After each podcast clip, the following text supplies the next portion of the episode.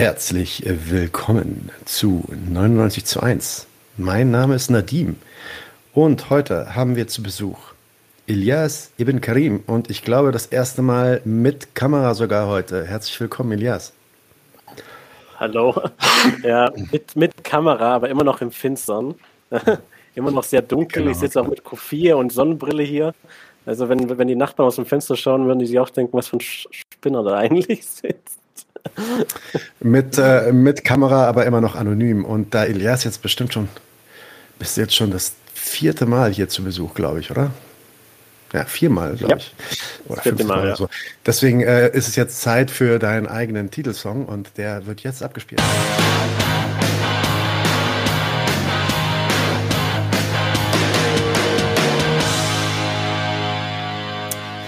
Herzlich willkommen. Ich fühle mich sehr geehrt. 1, Elias.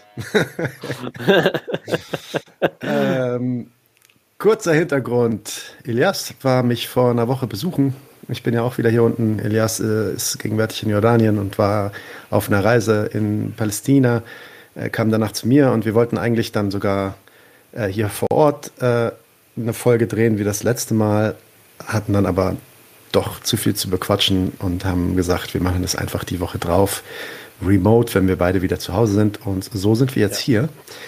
Ähm, er hat mir nämlich ganz viel von seiner Reise erzählt und ich fand das alles super spannend. Einige dieser Sachen hatte ich auch schon erlebt, andere äh, nicht, weil das, das sind da noch immer noch mal einzigartige Erfahrungen mit dabei. Und dann habe ich ihn gefragt, sag mal, willst du nicht einfach mal so einen Reisebericht äh, mir geben vor laufender Kamera? Und äh, Elias meinte, jo, sehr gerne. Und hier sind wir. Und äh, ich glaube, äh, so können wir auch direkt anfangen, oder Elias? Willst du vielleicht kurz mal was zu dem Hintergrund deiner Reise erzählen? Also wie kamst du überhaupt dazu? Also tatsächlich, ich habe eigentlich schon von Anfang an geplant, nach Palästina zu gehen. Es war auch tatsächlich mein erstes Ziel vor Jordanien und dann konnte ich dann gar nicht hin wegen Corona. Und dann habe ich gesagt, ja, okay, Jordanien ist eine gute Alternative. Dann chill ich hier und ähm, mache einmal einen Ausflug ein, oder mehrere Male, je nachdem, äh, auf die andere Seite. Und jetzt hat sich das ähm, diesen Monat ergeben, als ich gesagt habe, okay, ich gehe dahin. Auch weil ein paar Leute, die ich hier getroffen habe, genau gesagt hat, ein Deutscher, der halt auch hier in Jordanien ist, der hat Freunde von sich eingeladen aus Berlin. Und dann haben wir gesagt, okay, dann gehen wir zusammen hin. Aber ich habe ihnen von Anfang klar gemacht, okay, für mich ist nicht so rein Touri-Ding. Also, ja klar, ich möchte schon Jerusalem sehen und halt die Sehenswürdigkeiten dort, aber ich möchte halt auch so ein bisschen Westbank sehen, was ich auch größtenteils alleine gemacht habe. Aber wir waren vor allem zusammen in Hebron, Al-Khalil, ähm, was auf jeden Fall eine dieser Etappen ist, die eher damit zu tun haben, sich mit der Situation vor Ort vertraut zu machen. Und deswegen, also wenn ich da nachher über meine Reise rede, wird auch besonders viel Aufmerksamkeit Hebron zukommen, weil dazu gibt es eine ganze Menge zu erzählen. Ja, auf jeden Fall. Wir haben jetzt auch einiges an Fotos von seiner Reise äh, mit vorbereitet. Das heißt, alle Leute, die jetzt in dem Audio-Podcast sind, für euch wird es eventuell ein bisschen schwierig zu folgen. Wir versuchen zwischendurch immer mal zu beschreiben, was man da auch so sieht, ähm, können das jetzt aber nicht, ich sag mal, äh, blindengerecht äh, gestalten, weil das wird dann zu aufwendig. Ich würde euch also in dem Fall wirklich dann bitten, ähm, ja, versucht entweder im Audio-Podcast so dabei zu bleiben oder äh, guckt euch dieses Video hier an, dann seht ihr die Fotos auch wirklich live nochmal vor Gesicht. Ja? Ähm, dein erster äh, Halt war auf deinem Trip Jerusalem, soweit ich weiß, richtig? Du bist zuerst nach El Ups gefahren, oder? Also um, genauer gesagt, ich war zuerst in, ähm, in Allenby äh, an der King Hussein Bridge, was ähm, dieses Mal einfacher war, ironischerweise, als das letzte Mal, als ich dich besucht habe. Das ist, das ist der Grenzübergang ähm, genau. von Jordanien nach Israel, einer der Grenzübergänge. Ne? Einer der Grenzübergänge. Und das ist der, der in die Westbank geht. Ja. Ähm, das war ironischerweise einfacher als das letzte Mal. Das erste Mal, als ich dich besucht habe, bin ich auch über Allenby rein mit ganz vielen Fragen hier und da, wo meine Eltern geboren wurden, welche Länder ich in den letzten fünf Jahren besucht habe, ähm, Aufforderungen, Telefonnummern von Leuten zuzugeben, die ich in Libanon kennengelernt habe und so weiter und so fort. Dieses Mal war es nicht so und ironischerweise, weil ein Riesenandrang war. Also ähm, weil es halt auch die, Woche vor Neid war, vom Islamischen Opferfest, sind extrem viele Leute eingereist. Und diese detaillierte Befragung und so weiter konnten die offensichtlich, wie es scheint, unter diesen Umständen nicht machen. Und, äh, speziell auf jeden Fall nicht mit Leuten, die halt europäische Pässe hatten, deswegen mir relativ ähm, durchgeschoben wurden. Also dieses Mal ging es deutlich schneller. Ähm, und ja, von Allenby dann äh, mit dem Taxi nach äh, Al-Quds, nach Jerusalem. Okay. Ähm, willst du dazu noch was sagen oder sollen wir direkt anfangen mit den, mit den Fotos, die du vorbereitet hast? Ich glaube, das erste also, ist ja sogar erstmal das, das, so, ne? das, erste, einfach mal, vielleicht habe ich mir gedacht, das erste Foto ist jetzt keine, kein Reisefoto von mir. Das ist einfach nur, damit die Leute vielleicht ein bisschen Verständnis dafür bekommen, ähm, wie die Westbank eigentlich aussieht. Weil man, man merkt es auf jeden Fall, wenn man umherreist, diese Schwierigkeiten. Ähm, die Westbank ist eingeteilt in drei Zonen: Area A, B und C wo, wobei Area A Gebiete nominell unter kompletter palästinensischer Autorität stehen, ähm, Area B Gebiete in einer geteilten Autorität mit palästinensischer Autorität und Israel und Area C Gebiete komplett unter israelischer Kontrolle sind. Und was hier so bläulich ist auf der Karte, ähm, all das ist Area C.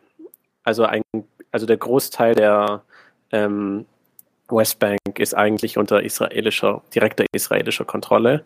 Wobei man, also wenn ich später ein paar Beispiele nennen werde, man auch erkennen kann, dass selbst wenn es um Area A oder B geht, diese palästinensische Kontrolle eigentlich sehr, sehr fragwürdig ist, ähm, inwiefern es so wirklich existiert. Die, die roten Linien, die vor allem in Jerusalem halt sehr deutlich zu sehen sind, das sind Mauern tatsächlich. Also das ist die, ähm, das ist die abgre äh, abgrenzende Befestigungsanlagen, äh, die man gebaut hat, vor allem ähm, östlich von Ostjerusalem.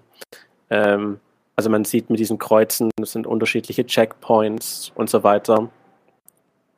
Ähm, ja, also man kann sich vorstellen, also auch wenn man selbst von, von, wenn man von Allenby, was halt unter israelischer Kontrolle ist, ganz weit im Jordantal, wenn man da nach Jerusalem reinfährt, äh, muss man auch erstmal an, an einem Checkpoint durch, ähm, in der Nähe, ähm, was halt einige palästinensische Orte, ähm, also beziehungsweise Orte, die de facto unter mehr oder weniger palästinensischer Autonomieregierung stehen, halt von Ostjerusalem abgrenzen.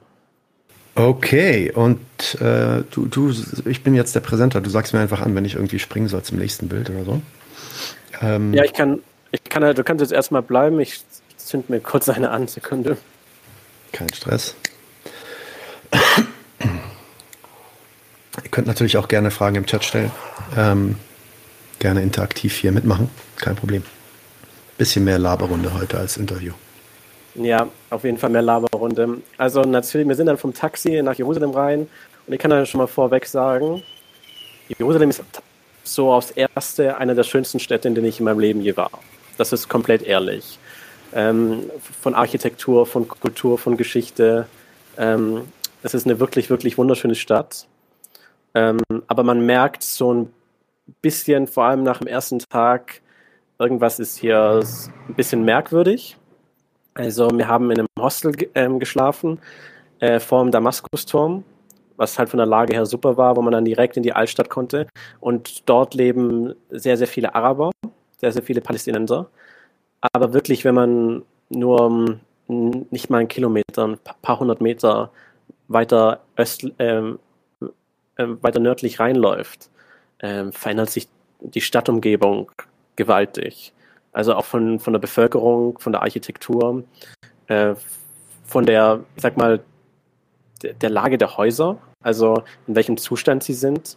Ähm, das erkennt man auch, wenn man mit der Tram jetzt zum Beispiel zu, in, mehr nach Westjerusalem reinfährt, zum Beispiel zum Hauptbahnhof, wie ich es letztes Mal gemacht habe. Ähm, also man, man merkt irgendwie gewisse Unterschiede, deutliche Unterschiede ähm, zwischen den unterschiedlichen Stadtteilen. Aber das ist erstmal sehr subtil. Also das, das fällt einem vielleicht nicht sofort auf. Aber nach einer Zeit haben, ist uns das allen sehr, sehr deutlich aufgefallen. Kannst du mal das nächste Bild machen? Jo, mache ich. Ja. Das ist auf dem Al-Aqsa-Gelände, der Felsendom end, endlich, also ich kann dann auch mal die Story erzählen. Das erste Mal, als ich Nadine besucht habe, es war im März, April oder so, wenn ich mich recht erinnere. Ja. ja. Ähm, ein, zwei war ich auch in, ja, war ich auch in Jerusalem, nur ganz kurz, für ein paar Stunden. Und dann habe ich versucht, aufs Al-Aqsa-Gelände zu kommen. Also fairerweise, ich sah halt aus wie ein Touri, ja. Äh, Sonnenbrille, Backpack, wie auch immer. Aber ich war ordentlich gekleidet, um, um in eine Moschee reinzukommen oder in ein Moscheegelände, in ein Haram Sharif, ähm, lange Hose und alles Mögliche. Ähm, und halt an den Eingängen zum Al-Aqsa-Gelände steht, steht israelische Polizei, die erstmal checkt, ob man Muslim ist oder nicht. Ähm, das macht die natürlich auf Basis von Racial Profiling. Also wenn halt ein Typ kommt, der halt europäisch aussieht, dann muss der erstmal beweisen, dass er Muslim ist. Das war in meinem Fall halt so, ich musste, ähm, man hat mich da, von mir verlangt, die Surah al-Fatiha aufzusagen, was ich getan habe. Und sie waren beim ersten Mal, also vor ein paar Monaten, waren sie sichtlich enttäuscht, dass ich es konnte. Und dann wollten sie mich eigentlich ähm, schon durchwinken. Und auf einmal sagt der eine von denen, äh, don't, ähm, don't you want to check his backpack? Also, wollen wir nicht seinen, seinen Rucksack untersuchen? Da habe ich gesagt, okay, hier bitte. Da war ja nichts Besonderes drin. Da waren Klamotten drin, da war mein Laptop drin, da war Shampoo drin, Zahnpasta. Du hattest Masken, Masken hast du, Masken ja, Corona, Corona-Masken hatte ich dabei. Und äh, das haben sie alles fleißig ausgepackt, haben mich die ganze Zeit dabei sehr, sehr grimmig angeguckt, haben es wieder eingepackt, was ich, wovon ich eigentlich schon überrascht war, dass sie das, dass sie das wenigstens gemacht haben. Und dann hieß es, ja, äh, mit dem Material von deinem Rucksack können wir dich nicht aufs Gelände lassen. Ja, es war mir irgendwie schon klar, so das haben sie jetzt irgendwie aus dem Arsch gezogen okay, aber ich ich fange jetzt keinen Streit mit ihnen an, weil es bringt sowieso nichts, das verliere ich. Also wollte ich hm, meinen Rucksack nehmen und dann wurde ich schon angemault. Ähm, ich, ich, soll doch, ich soll doch warten, bis man mir den Rucksack gibt und überhaupt. Also hm, die erste Erfahrung, die ich ähm, mit israelischer Polizei hatte, war nicht positiv und es hat sich auch bei der zweiten Reise nicht verändert. Also die, ähm, die Erfahrungen blieben strikt negativ. Also, aber diesmal habe ich es beim ersten Tag auf das AXA-Gelände geschafft. Das ist einer der schönsten Orte überhaupt. Also es wird auch, es ist wie ein Park eigentlich. Also die Leute kommen da nicht nur hin zum Beten, sondern auch einfach Familie mit Tee, Kinder spielen Fußball. Also das kann man auch sehen, wenn du die nächsten paar Bilder zeigst. Ja, das ist jetzt ähm, die Al-Aqsa-Moschee. Praktisch der Eingang vom Felsendom aus. Und das ist der Felsendom von, vom Al-Aqsa, ähm, äh, von der Moschee aus. Und da sieht man dann auch, ähm, äh, die Leute sitzen da einfach, ähm, chillen ein bisschen. Kannst auch das nächste Foto gleich machen. Das ist das Tor, also der Eingang zur Moschee. Und das ist von innen drin, ja. Ich weiß jetzt nicht, ob ich das in die Fotos hinzugefügt habe, aber man kann es oben, oben rechts schon ganz gut sehen, wenn du hochgehst. Ja, die Buntgläser sind eingeschlagen ähm, von den letzten Krawallen, die es auf dem, ähm, auf dem Gelände gab. Also die Buntgläser haben oben Löcher. Ja, ja, das ging ja groß in den Medien rum damals, wie, äh, wie von außen halt dann irgendwelche Gasgranaten oder so reingeworfen wurden und Steine auch reingeworfen ja. wurden. Durch diese Fenster, die teilweise Jahrhunderte, vielleicht sogar Jahrtausende alt sind, ja. ja. Vielleicht habe ich es genau fotografiert. Mach mal das nächste Foto. Bin nicht sicher, ob ich es. Ja, also da sieht man es deutlich. Ja, da habe ich das genauer fotografiert, ähm, wie die halt eingeschlagen sind. Weiß nicht, ob, ob ähm, geplant wird, es zu reparieren. Das Gelände wird von ähm, einer jordanischen islamischen Behörde quasi organisiert, ähm, aber Einlass auf das Gelände, dafür sorgen meistens halt noch israelische Polizei. Ja, so viel dazu. Ähm, wir haben natürlich auch noch andere Sachen gesehen. Wir waren an der Klagemauer, wir waren ähm, äh, im, in der Grabeskirche, sehr eindrucksvoll auch. Die Sache war die, also ich bin am ersten Tag gleich hin, alleine, auch um so ein bisschen Erfahrung zu sammeln, wie es läuft, weil uns war klar, es gibt Besucherzeiten für Nicht-Muslime eigentlich. Ähm, die haben auch online gegoogelt und die anderen wollten halt auch das Gelände sehen. Ähm, Nicht-Muslime können nicht in die Gebäude rein, also sie können nicht in die Moschee oder in den Felsendom rein, aber es, es gibt Besucherzeiten für das allgemeine Gelände. Da, da darf dann auch jeder rein.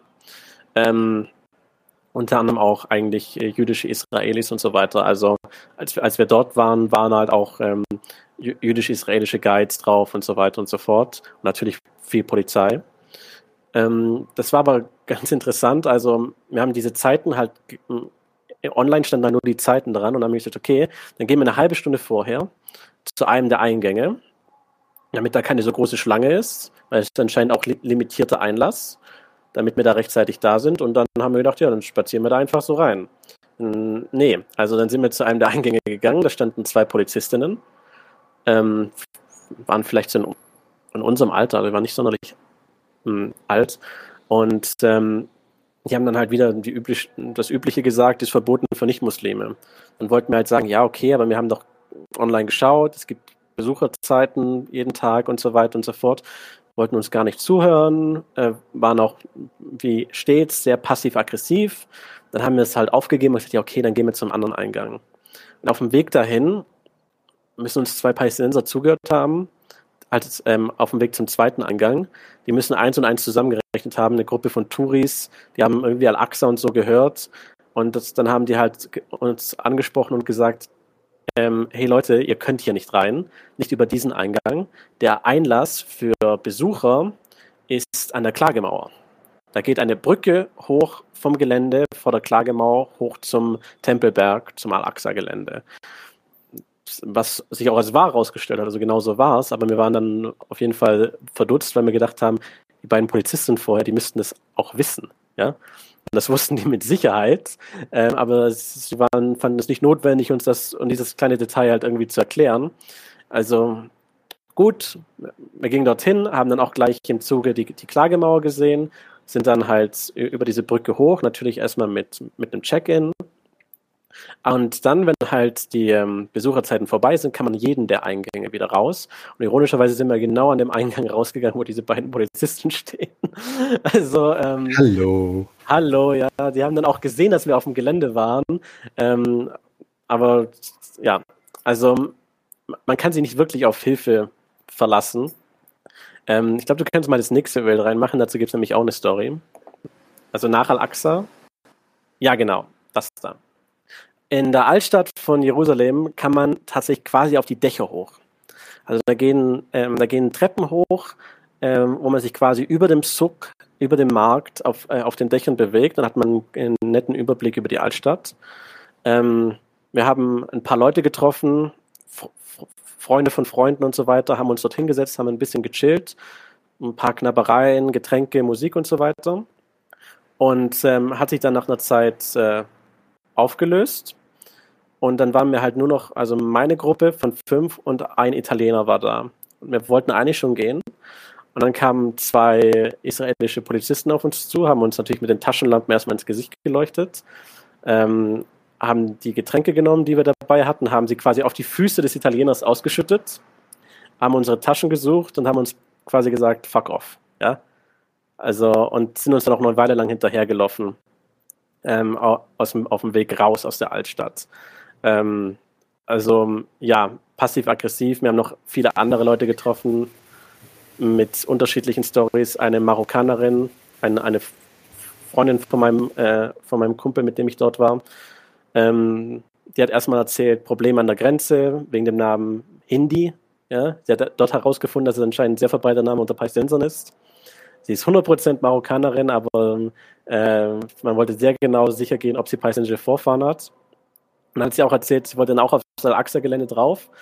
Äh, junge Frau, ja, so Anfang 20.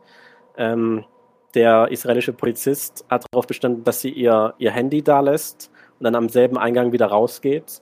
Ähm, hat, hat sie aufgefordert, ihr, ihr Insta, äh, hat, hat, sie dann geweigert, hat sie aufgefordert, dass sie ihr Instagram öffnet. Da hat er sich selbst auf Instagram gefolgt, ähm, sich selbst eine Nachricht geschrieben und hat sie dann reingelassen, aber hat immer noch verlangt, dass sie auf das, ähm, beim selben Eingang wieder rausgeht, was sie nicht The getan fuck. hat. Ja, ja, was, was sie nicht getan hat. Dann ist sie, dann ist sie an einem anderen Eingang raus und halt auf dem Weg zum Damaskus-Tor hört sie von, von hinten halt, halt Rufe, äh, wird, wird sie gerufen und, und vor ihr bäumen sich halt zwei andere Polizisten auf. Dann wird sie quasi von, von den drei in die Mangel genommen und dann wollte er sie irgendwo hin äh, mitnehmen, hat er gemeint, irgendwas zeigen und sie ist natürlich mega Angst, ähm, total eingeschüchtert. Ähm, und dann hat sie auch ein bisschen angefangen, eine Szene zu machen, was auch richtig war. Ähm, dann haben sie nämlich von ihr abgelassen. Also sie sind nicht nur nicht hilfsbereit, sie sind nicht nur sehr unhöflich, viele von denen haben, können wirklich nicht mit Autorität umgehen. Also ich, ich kann auch schon mal vorneweg sagen, also einer der, ähm, der Erkenntnisse, die, man von, die ich von dieser Reise mitgenommen habe, ist sowas von ACAP. Also, also mit, mit den Bullen so. Was, so heißt, denn, was heißt denn ACAP? Was heißt denn ACAP? Das weiß jeder, der zuhört. das weiß jeder, der zuhört, dass all Cops Bastards sind. Also, aber, aber dort trifft es auf jeden Fall zu. Also, also wirklich keine einzige positive Erfahrung mit, mit Bullen. Die sind alle furchtbar. Die sind, die sind alle zum Kotzen. Und auch, also ich kann jedem sagen, der dort eine Reise macht, versuch, macht, macht einen Bogen um die. Sprecht die nicht an, versucht möglichst wenig Interaktion mit denen zu haben. Ähm, die können euch nicht leiden und das machen sie, das machen sie auch klar. Ja, mach mal vielleicht das nächste Foto. Ich weiß nicht ganz genau, was das nächste ist. Ja, das ist einfach nur, das war von der Zitadelle aus. Ein Überblick ähm, über die Altstadt. Also ganz links sieht man die Grabeskirche und dann halt rechts ähm, ähm, das, ähm, den Tempelberg, also das Al-Aqsa-Gelände. Es ist ein wunderschöner Ort, wirklich. Also es lohnt sich auf jeden Fall zu sehen. Ja, das ist, ne, das ist vom Ölberg, vom Jabal Zaytun. Auch dazu gibt es eine Story.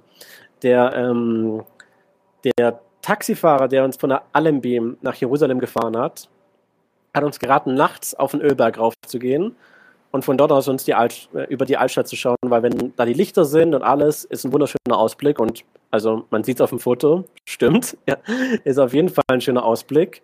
Ähm, aber natürlich können wir nicht einfach hochlaufen. Es ist ziemlich weit weg, das ist auch auf einem Berg oben. Äh, hätte uns sehr viel Zeit gedauert, also haben wir gesagt, okay, wir nehmen einfach ein Taxi und lassen uns dort hochfahren. Erste Taxifahrer möchte uns nicht fahren, der zweite Taxifahrer möchte uns nicht fahren der dritte Taxifahrer hat gesehen, dass die beiden ersten uns abgewiesen haben. Er hat dann gesagt, wo soll es hingehen? Und uns hergerufen, hat gefragt, wo soll es hingehen? Ich gesagt, Jabal Zaytun auf den Ölberg. Er hat gesagt, ja, okay, steigt ein. Und auf dem Weg hat er uns erklärt, hört mal, Jungs, wenn der Taxifahrer jüdisch ist, dann fährt euch da nicht hoch, weil das Viertel um Jabal Zaytun ist, ist palästinensisch. Aber da ich ein, ein arabischer Taxifahrer bin, ist alles cool. Also für mich ist es kein Problem, dort hochzugehen. Also man merkt, es, ich, äh, ich, habe immer so gesagt, Al-Khalil, Hebron ist die Stadt der, der, der, sichtbaren Mauern, das wird man auch später sehen. Aber Jerusalem ist die Stadt der unsichtbaren. Also es gibt ja, auf jeden Fall, ja, es gibt ja. auf jeden Fall eine, eine, Trennung da, sozial, durch Gentrifizierung und so weiter. Ähm, sie ist viel subtiler, aber sie existiert auf jeden Fall. Okay. Das müsste das letzte Bild aus Jerusalem sein, meine ich. Das war das letzte, ja, genau. Das war das letzte Bild aus Jerusalem. So, dann äh, wollen wir jetzt uns äh, ja, deine Berichte über El Khalil anhören, also Hebron auf Deutsch. Ähm, vielleicht erzähl mal kurz, wa warum ist Hebron eigentlich so ein besonderer Ort? Warum geht man sich den anschauen? Vielleicht für die Leute, die das noch nie gehört haben, noch gar nicht wissen, was da so abgeht. Die, die Information über Hebron, die ich bekommen habe, war, geh nach Hebron weil Hebron ist die Situation des Landes im Miniaturformat. Also auch die andere Beschreibung, die ich zu Hebron gehört habe, ist Apartheid City. Ähm, und es ist kein Touri-Ort. Also es gibt zwar dort die Masjid Ibrahim, ähm, was zur Hälfte auch eine Synagoge ist, das wird man später sehen, mit dem Grab von Abraham. Ähm, gilt als der, einer, der zweitheiligste Ort im Judentum und auch als einer der heiligsten Orte im, im Islam. Ähm, aber es, trotzdem hat, es, hat die Stadt nicht sonderlich viel Tourismus. Und ähm, die Leute machen meistens ihren Bogen drumherum und man erkennt auch schon warum. Es ist keine wirklich angenehme Stadt. Es war auch kein sonderlich angenehmer Aufenthalt. Also ähm, das erste Bild, das kann man vielleicht erkennen. Dann, ich habe quasi auch beim ersten Bild eine Karte. Genau. Einfach damit man einen Einblick bekommt, das ist quasi der Süden der Westbank und in der Mitte ist Hebron. Und jetzt quasi ein bisschen in, auf Hebron reinzoomst, genau, dann merkt man quasi diese roten Linien. Hebron ist eingeteilt in zwei Teile, H1 und H2. Ähm, H1 ist 80 Prozent der Stadt und ist unter palästinensischer Autonomieregierung. Die anderen 20 Prozent sind unter israelischer Kontrolle. Ähm, das ist nicht Teil des Oslo-Abkommens gewesen. Das wurde erst ähm, glaube 95, 94, 95, ähm, wurde Hebron spezifisch so geregelt. Hebron war auch einer der einzigen Orte, wo, ähm, wo quasi Israel nach dem Oslo-Abkommen ihre, ihre Siedlungen nicht, äh, nicht wieder abgebaut hat. Also es, es, gab ja Siedlungen überall, es gab auch Siedlungen in Gaza und so weiter. Ähm, Hebron und Jerusalem und Ostjerusalem sind die einzigen Orte, wo diese israelischen Siedlungen mitten in der Stadt geblieben sind. Und halt, wie gesagt, 94, 95 kam dann dieses spezielle Abkommen, in das Hebron in diese zwei Teile eingeteilt wurde. Und ähm, wenn man die Leute vor Ort fragt, die palästinensische Autonomieregierung hat naiverweise halt zugestimmt, weil sie gedacht haben, oh, wir bekommen 80 Prozent der ganzen Stadt. Ähm, was sie ein bisschen nicht bedacht haben, ist, dass die 20 Prozent, die unter israelischer Kontrolle sind, so ziemlich der, das, das Herz der Stadt sind. Also ziemlich die Altstadt, ähm, die Shahada Street, was sozusagen die Hauptstraße war, und ähm, die Masjid Ibrahim. Und es hat einen wahnsinnigen Effekt darauf, auf die Leute, die dort leben. Hebron ist neben Jerusalem die einzige Stadt, wo Menschen mit palästinensischer Staatsbürgerschaft, also ich rede jetzt nicht von ähm, palästinensischen Staatsbürgern von Israel, sondern Menschen mit palästinensischer Staatsbürgerschaft ähm, neben Israelis leben. Der Unterschied zu Ostjerusalem ist, dass die palästinensischen Bewohner von Ostjerusalem eine ID be bekommen haben. Die haben diese blaue ID, das ist so eine Art Aufenthaltsgenehmigung von Israel.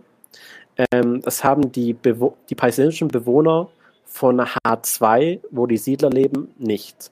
Also die leben dort mit den Siedlern zusammen, aber die leben unter Militärrecht. Die Palästinenser sind in beiden dieser Teile die Mehrheit. Ähm, wir reden von zwischen 400 und 800 Siedlern und wir reden von Hunderten von Tausenden von Palästinensern in ganz Hebron und von mehreren Zehntausend, die in H2 leben. Es, es, geht wirklich nur um eine kleine Menge an israelischen Siedlern, die dort leben. Ähm, aber die leben in H2 auf jeden Fall als Bürger zweiter Klasse. Also und neben diesen paar hundert Siedlern, die dort existieren, sind noch, äh, glaube ich, um 3000 IDF-Soldaten da, wenn ich mich mit den Zahlen recht erinnere. Ähm, also es gibt auch einen, einen Hebron-Bericht von der UNO, den kann ich jedem empfehlen, wenn auch mal die genauen Zahlen haben möchte. Aber das ist nochmal alles äh, sehr im Detail aufgeschlüsselt. Ähm, aber ja, die, die leben dort äh, zusammen mit den Siedlern. Und was es genau für die bedeutet, das werden wir dann jetzt im, im Laufe sehen. Aber wir fangen erstmal mit etwas Ruhigem an ähm, wenn du mal das nächste Bild machst. Ja, das ist, hat jetzt erstmal noch nichts mit der Segregation zu tun. Ähm, das ist die Näherei Hirbawi, die auch in Hebron ist und ist der letzte Ort, ähm, der palästinensische Kofie, also palästinensische Schals, in Palästina herstellt. Und ähm, dort waren wir, dort haben wir auch uns Kofie gekauft. Also was du dort siehst, das habe ich mir auch gekauft. Das ist die, ähm, ist, äh, die irische Variante. Äh, die irische Kofia ist eine neue ähm, äh, Kreation von denen. Das kannst du auch das nächste Bild machen. Ja, das sind die Farben von ähm, Westafrika, hat mir der Hersteller erzählt. Sie haben manchmal so Bezüge so zu, zu, zu anderen Ländern teilweise, aber, aber Irland ähm, hat, hat, eine bekannte Beziehung, vor allem mit ähm, Widerstandsbewegungen in Nordirland äh, äh, zu Palästina. Ähm, daher die, die irische Kofia. Und ja, auf dem nächsten Bild sieht man einfach nur, nur den Laden. Also das ist ja Bowie, das schreiben sie auch ganz groß aufs Banner. Ja, the last and only original Kofia made in Palestine. Ja, das kannst schon zum nächsten Bild, weil das ist, das war's mit der positiven Erlebnissen in Hebron. Und jetzt ähm, kommen wir zum nächsten. Also wir haben uns einen Guide organisiert für die Stadt, das braucht man auch. Es gibt zwei Organisationen, die nennenswert Führungen durch die Stadt machen und einem die Situation erklären in Bezug mit der Segregation, in Bezug mit H2 und so weiter. Das ist einmal äh, Youth Against Settlements, das ist eine palästinensische Organisation, äh, mit denen waren wir dort, aber sie haben uns selber auch erzählt, es gibt auch noch Breaking the Silence. Das, sind, das ist israelisch, das sind ehemalige IDF-Soldaten, die ähm, quasi über ihre Erfahrungen sprechen und die auch unzufrieden sind ähm, oder nicht hint, hinter, dieser, hinter dieser Politik stehen, die in Hebron läuft und deswegen halt auch diese Touren machen und die arbeiten tatsächlich zusammen. Ähm, unser Guide von Youth Against Settlements war ein Palästinenser, der in H2 lebt. Also der er lebt mit, mit den Siedlern auf der anderen Seite. Ähm, und da kann man gleich dazu sagen, nur Palästinenser, die, eine, die als Anwohner von H2 registriert sind, können auch in H2 rein. Also die ganzen Palästinenser, die in H1 leben oder jeder andere palästinensische Staatsbürger, kann H2 nicht betreten. Ähm, das sind ausschließlich die, ähm, äh, die Palästinenser, die dort mit den Siedlern zusammenleben, so wie unser Guide. Und ja. Das heißt, wenn ich da einen Kumpel habe oder wenn ich da einen Cousin habe oder so, dann kann ich den nicht besuchen gehen. Das ist nicht machbar. Wenn, dann musst du dir eine spezielle Genehmigung holen, aber es ist sehr unwahrscheinlich, dass du die bekommst. Also deswegen einfach Leute, ähm, Besucher reinzulassen, ist quasi unmöglich. Das geht nicht. Ähm, okay. Die Palästinenser, die dort leben, wie gesagt, leben unter Militärrecht. Das bedeutet, sie müssen ähm, sich jedes Mal sehr detaillierte Checks ähm, Checks durchgehen, wenn sie quasi nur zu ihrem Haus wollen oder wenn sie nach H1 wollen oder wie auch immer. Ähm, man sieht, kannst du vielleicht ranzoomen, auf dem Gebäude links oben sieht man die Kameras. Genau, da, da oben ähm, erkennt man die Kameras, ja. Ähm, diese Kameras haben Gesichtserkennung. Also die Leute wissen eigentlich schon eine Minute oder zwei, bevor die Person überhaupt den Checkpoint betritt, wenn es sich um einen Anwohner handelt, um wen es sich genau handelt. Aber natürlich kennen sie die Anwohner nach einer Zeit auch selbst beim Namen.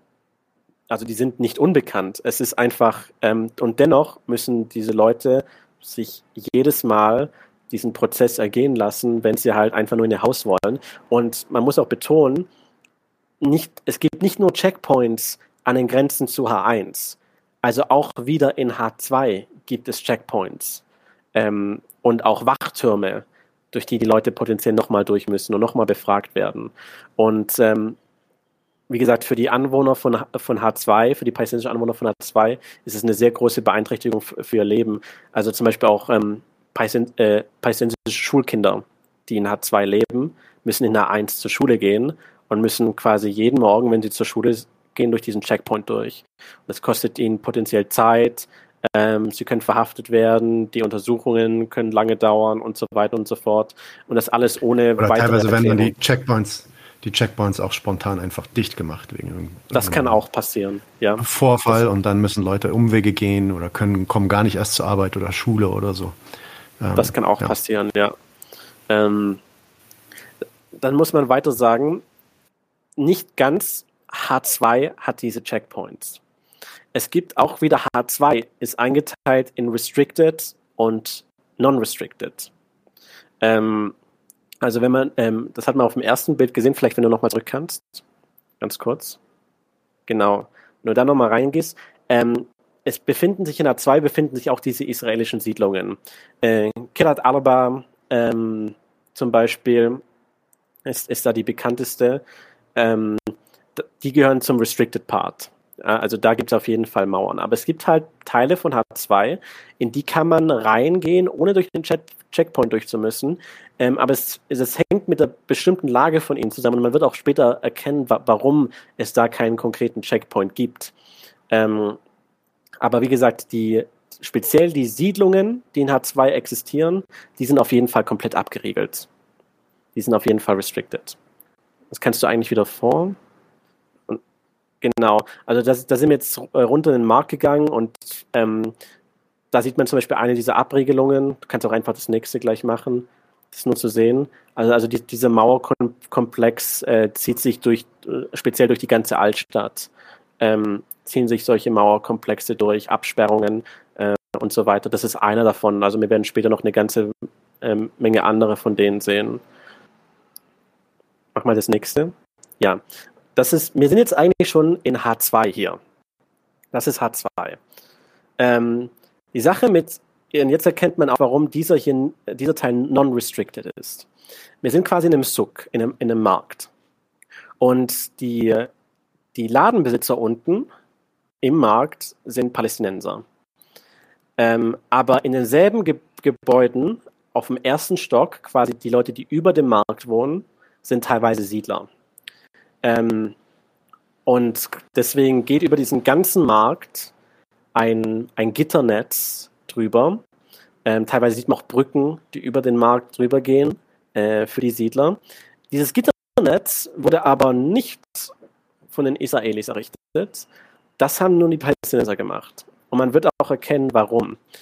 Denn ähm, von oben, also quasi von den Ge äh, Gebäuden über dem, von den Wohnungen über dem Markt, wo die Siedler leben, werden teilweise Dinge runtergeworfen auf die palästinensischen Passanten auf der Straße. Ähm, Steine, Müll. Wir haben, man hat uns erzählt von Fäkalien, ähm, Säure wurde auch mal erwähnt. Und ja, zum Selbstschutz existiert äh, dieses Gitternetz über die Straße. Das wird später noch deutlicher, ähm, weil da hängen natürlich noch teilweise diese Sachen äh, oben an den Netzen. Ja, das ist eine, äh, ähm, ja, da erkennt man es teilweise. Aber hier vor allem wichtig sind die Läden. Das ist etwas, das man in Hebron ständig sehen wird, geschlossene Läden. Ähm, vor allem die Shahada Street, wo alle palästinensischen Läden komplett geschlossen wurden. Ähm, da kann man auch noch mal kurz den Grund äh, erzählen, wie es eigentlich zu dieser speziellen Regelung kam. Ähm, die Masjid Ibrahim, also die, die, die Abrahams-Moschee, da kam es 94 zu einem Massaker, als sich ein amerikanischstämmiger Siedler mit dem Namen Baruch Goldstein hat sich als Palästinenser verkleidet, ist zum Gebet in die Moschee reingegangen und hat äh, 29 Menschen erschossen. Ähm, kurz darauf folgte dann auch die zweite Intifada, und, also dann Anfang der 2000er.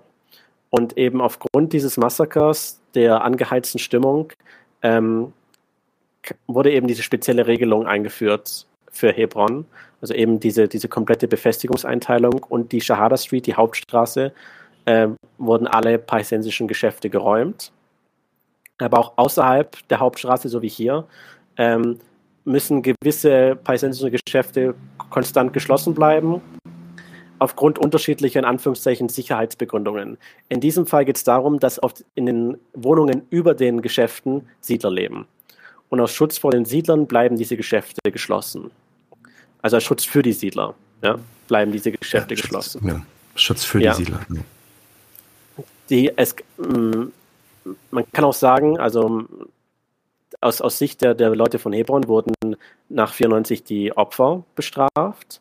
Das kann man natürlich erwidern. Ähm, Israel hat die Partei, zu der Baruch Goldstein gehört hat, die Kach-Partei, eine kahanistische, religiös-extremistische und rassistische Partei, daraufhin verboten. Ähm, in den USA gilt sie auch als eine Terrororganisation.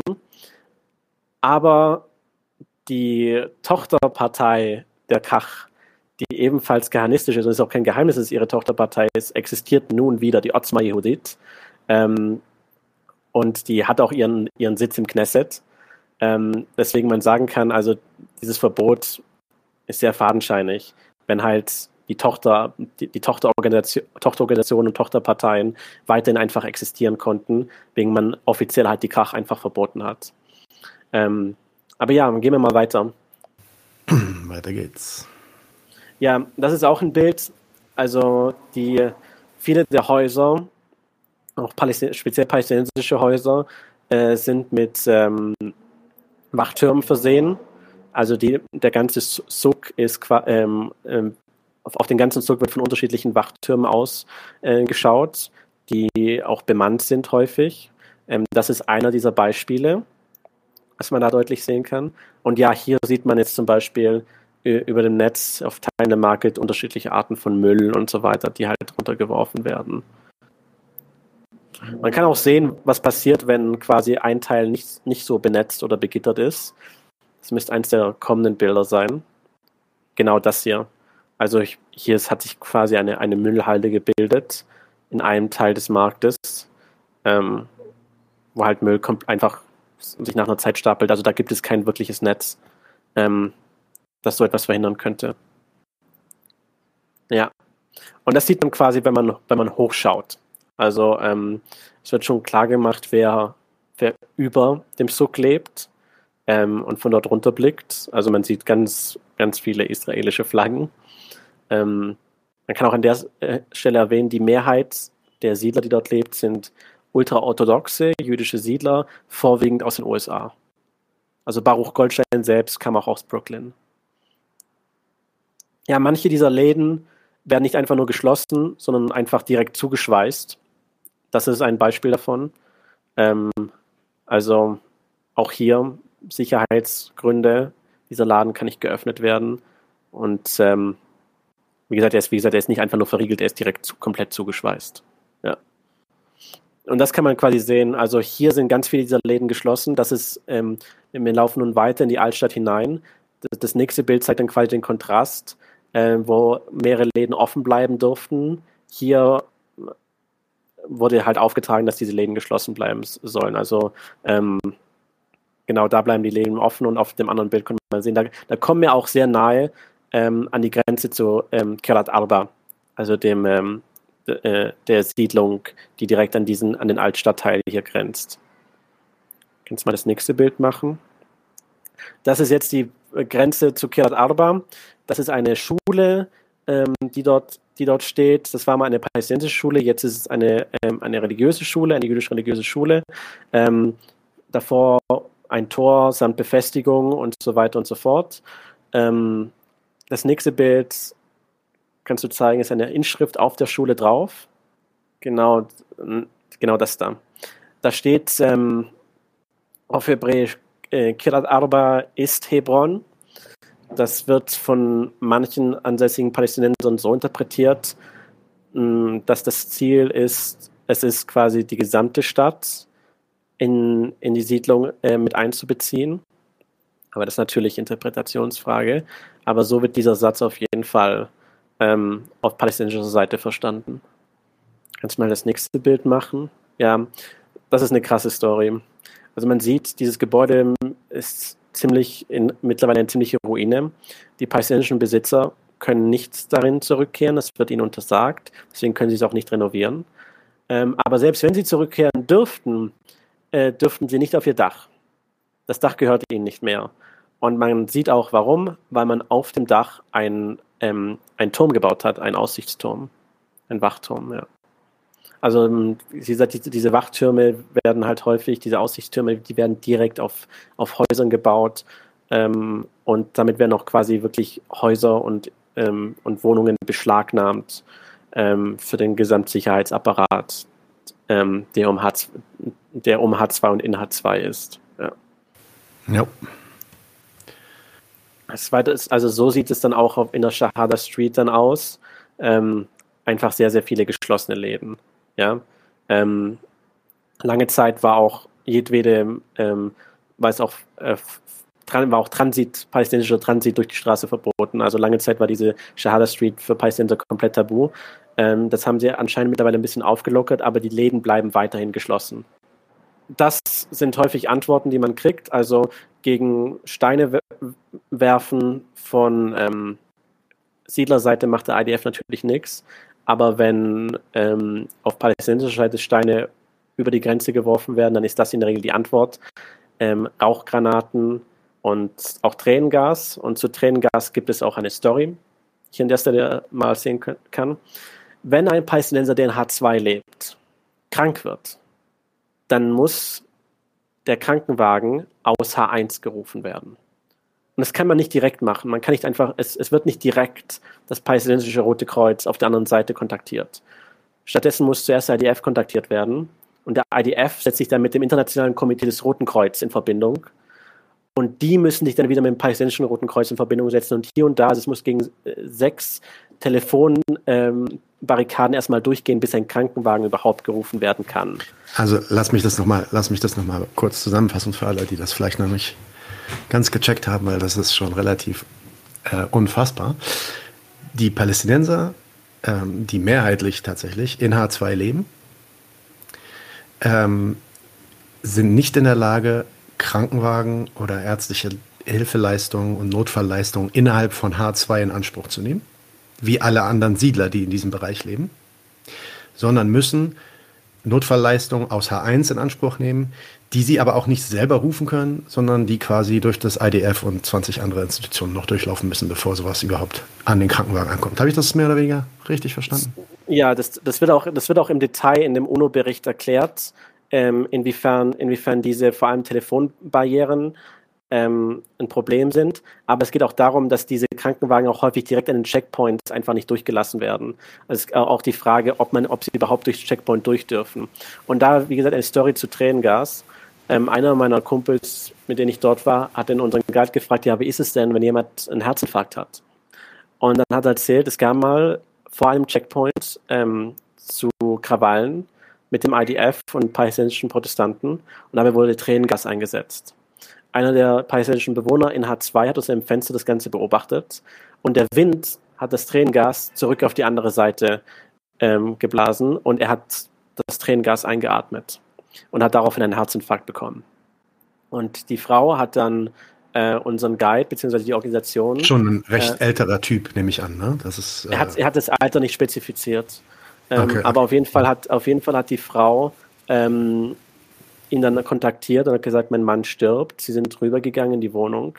Sie haben ihn in Bettlaken quasi auf einer provisorischen Trage, wollten sie ihn raustragen, weil der Krankenwagen bereits gewartet hat, sogar schon ähm, auf der anderen Seite. Also der Krankenwagen war auf der anderen Seite von dem Checkpoint. Genau. Die mussten ihn dann selber durch den Checkpoint erstmal durchtragen. Durch den Checkpoint durchtragen. Aber weil es Während er seinen, am Herzinfarkt leidet. Okay. Aber weil es zu Krawallen kam, ähm, war der Soldat im Checkpoint aufgetragen, niemanden durchzulassen. Und obwohl der Mann offensichtlich, wie scheint, am Sterben, im, im Sterben lag, ähm, blieb dieser, der unser Geist erzählt, ein sehr junger Soldat, ähm, vermutlich ein neuer Rekrut, ähm, blieb sehr stur, weil es eben seine Befehle waren. Dann mussten die ihn durch die Wohnungen tragen. Also es, manche Wohnungen liegen direkt auf der Grenze. Man kann theoretisch von H1 in H2 gehen durch Wohnungen. Theoretisch. Natürlich ist das keine angenehme Option, weil man durch das Privatleben von durch, Leuten durch Fenster, müsste. Durch Fenster ja. steigen muss und so vom, vom ja. Balkon zu Balkon springen muss und so eine Sache. Ja, und vor allem, dass durch das Privatleben von Leuten spazieren müsste. Mhm. Ähm, aber das haben sie in dem Fall notgedrungen gemacht. Ähm, aber sie haben in dem Moment schon zu viel Zeit verloren. Äh, der Mann ist gestorben, vor dem, kurz vor dem Krankenwagen. Und äh, also es gibt ganz viele Stories auch in Bezug mit vor allem schwangeren Frauen und so weiter. Also wie gesagt, es gibt, da geht dieser UNO-Bericht noch im Detail drauf ein. Also gerade diese ähm, dieser medizinische Aspekt ähm, beeinträchtigt das Leben vor allem auch von älteren Bewohnern von H2, älteren palästinensischen Bewohnern von H2 enorm. Ja. Kannst du mal weitermachen? Weiter. Das ist eine der Mauern, die man halt sehen kann, die da durch die Altstadt gehen, zu einem der Siedlungen. Da kannst du auch, man sieht quasi die blau-weißen Wimpel im Hintergrund ähm, und da geht die Mauer quasi straight durch. Das ist eine interessante Story. Ähm, also, in diesem kleinen Teil im Suk befindet sich unten ein Abfluss. Wenn es im Winter sehr stark regnet, ähm, dann, geht, dann sickert das Wasser eigentlich in diesen Abfluss da vor dieser Mauer rein und geht dann hinter der Mauer wieder raus. Also hinter der Mauer befindet sich quasi dort, wo das Wasser rausfließt. Hinter der Mauer ist eine Siedlung. Und ähm, die Palästinenser vor Ort haben uns erzählt, dass manchmal die Siedler den, den Abfluss verstopfen, was dann dazu führt, dass dieser, dass dieser Teil hier überschwemmt. Und das kann im Winter, weil das ist wirklich, also das sieht man schlecht auf dem Bild, aber es ist wirklich sehr tief gelegen. Ähm, das kann, da kann das Wasser natürlich bis über einen Meter hoch, hochsteigen. Und dann sind diese ganzen Läden, die daneben dran stehen, ähm, nicht erreichbar. Die, die, die sind dann zu. Ja. Und es ist einfach überschwemmt alles. Überschwemmt und auch mit äh, ja, Abf Abflusswasser ja. quasi. Abfluss, ja. ja, natürlich. Also es ist auch dreckig alles, ja. Ja. Ja, hier wurden die Sachen auf dem Netz extremer. Wir sehen mehr Steine, mehr Müll. Ähm, das ist nicht mal das extremste Bild. Das, das nächste Bild ist eigentlich das extremste Bild, weil da das Netz schon anfängt nachzugeben, deutlich an dieser einen Stelle.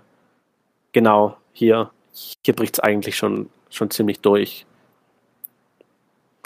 So, da haben wir es erreicht. Masjid Ibrahim, der Eingang zum, zum Moscheeteil.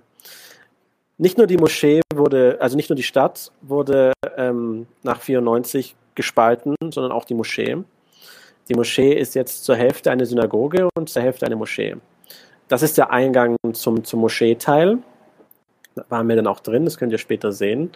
Ähm, es wurde tatsächlich so geregelt, dass der Einlass für Muslime in die Synagoge komplett verboten ist. Also auch ungeachtet der Nationalität dürfen Muslime nicht in die Synagoge rein und umgekehrt dürfen eigentlich Jüdinnen und Juden nicht die Moschee betreten. Andere Religionsgemeinschaften oder auch areligiöse Menschen, Atheisten, Christen, Buddhisten, schieß mich tot, die dürfen in beide Gebäude rein. Ähm, aber sie werden natürlich vorher nach ihrer, äh, nach ihrer Religion befragt. Ähm, vor diesem Einlass, also vor der Moschee, sind uns auch sehr, sehr viele ähm, palästinensische Ladenbesitzer entgegengekommen. Sekunde. Man muss sich jetzt so vorstellen, wir befinden uns jetzt schon eigentlich in H2 Restricted. Da leben einige Palästinenser. Ähm, und ähm, dadurch, dass Leute aus H1 nicht einfach rein können und Touris nicht so häufig kommen, gibt es nicht sonderlich viele Leute, die in diesen Läden kaufen. Wenn man durch den Zug vor dem Checkpoint läuft, ist es wie in einem ganz normalen arabischen Zug. Die Leute fragen höflich, wollt ihr in meinen Laden rein, wollt ihr mal gucken und so weiter, sind aber eigentlich nicht sonderlich pushy. Ähm, eigentlich sogar weniger als in den meisten anderen Zugs, in denen ich war. Sobald man dieses Gelände von der Moschee betretet, kommen Leute auf einen zu, die diese einem verka Sachen verkaufen wollen. Und zwar, man, man sieht es, weil sie, und das, sie sagen es einem auch direkt, also ich verheimliche jetzt nicht, weil sie wirklich, wirklich verzweifelt sind. Sie bekommen kaum Kunden. Wie gesagt, Leute aus H1 können nicht einfach rein. Ähm, Touris kommen kaum. Und die Siedler kaufen nicht bei ihnen. Also ähm, deswegen ist auch die soziale Lage für die Palästinenser, die in H2 leben, sehr, sehr bitter. Ähm, die Bewohner von H1 ähm, sagen auch häufig, ähm, die Leute sollen noch lieber rüberziehen. Das wäre für ihren Lebensstandard besser. Und natürlich bedeutet das, dass sie ihr, ihr Zuhause verlieren werden, ihren Laden verlieren werden und dass dort dann auch Siedler einziehen werden. Deswegen, ähm, das ist eine schwere Entscheidung, ob man jetzt dort bleibt und im Laden festhält oder ob man, ob man alles aufgibt. Manche tun das und manche tun es eben nicht. Ähm, ja, noch eine Sache zur, zum Gebäude, zum Masjid Ibrahim. Je nach Feiertag wird das ganze Gebäude entweder komplett eine Moschee oder komplett eine Synagoge. An islamischen Feiertagen wird das ganze Gebäude zu einer Moschee äh, und an jüdischen Feiertagen wird das ganze Gebäude zu einer Synagoge. Ähm, weswegen dann auch die jeweiligen Teile, wenn die anderen ähm, Gläubigen kommen an solchen Tagen, ähm, muss zum Beispiel auch die Moschee, muss erstmal der Teppich rausgetragen werden und so weiter, damit es m, bereit ist für einen jüdischen Gottesdienst. Kannst du mal das nächste Bild machen?